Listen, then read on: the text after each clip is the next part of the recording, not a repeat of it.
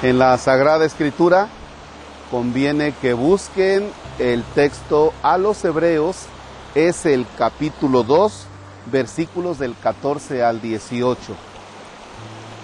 En el nombre del Padre y del Hijo y del Espíritu Santo. Hermanos, todos los hijos de una familia tienen la misma sangre. Por eso Jesús quiso ser de nuestra misma sangre para destruir con su muerte al diablo que mediante la muerte dominaba a los hombres y para liberar a aquellos que por temor a la muerte vivían como esclavos toda su vida. Pues como bien saben, Jesús no vino a ayudar a los ángeles, sino a los descendientes de Abraham. Por eso tuvo que hacerse semejante a sus hermanos en todo, a fin de llegar a ser sumo sacerdote misericordioso con ellos y fiel en las relaciones que median entre Dios y los hombres y espiar así los pecados del pueblo. Como él mismo fue probado por medio del sufrimiento, puede ahora ayudar a los que están sometidos a la prueba. Palabra de Dios. Te alabamos, Señor.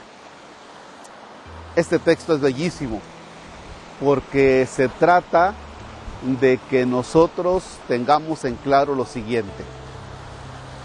Jesús no ha venido al mundo para ayudar en su proceso de liberarse de esclavitudes del mundo, no ha venido a ayudar a ángeles.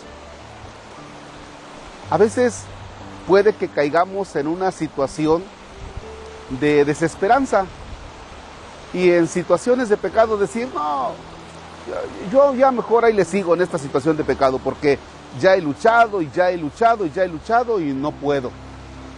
Y, y Dios, pues ¿cómo me va a entender a mí si Él es Dios?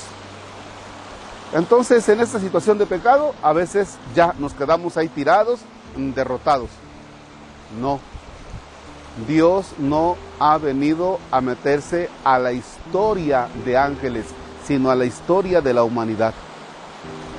El mismo Jesús, dice aquí, Él ha sufrido por nosotros para ayudarnos a los que somos de su propia sangre, a los que somos humanos.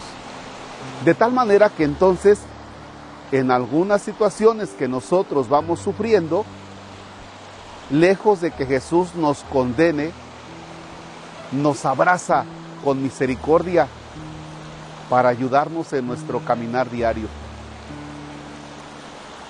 Si tú te sientes pecador, si tú te sientes frágil, no te apartes de Dios. Al contrario, abrázate más a Él. ¿Por qué? Porque el Señor sabe de tu fragilidad y te mira con misericordia, como me mira a mí también en mi proceso de vida. Padre nuestro que estás en el cielo, santificado sea tu nombre. Venga a nosotros tu reino. Hágase tu voluntad en la tierra como en el cielo. Danos hoy nuestro pan de cada día. Perdona nuestras ofensas como también nosotros perdonamos a los que nos ofenden. No nos dejes caer en tentación y líbranos del mal.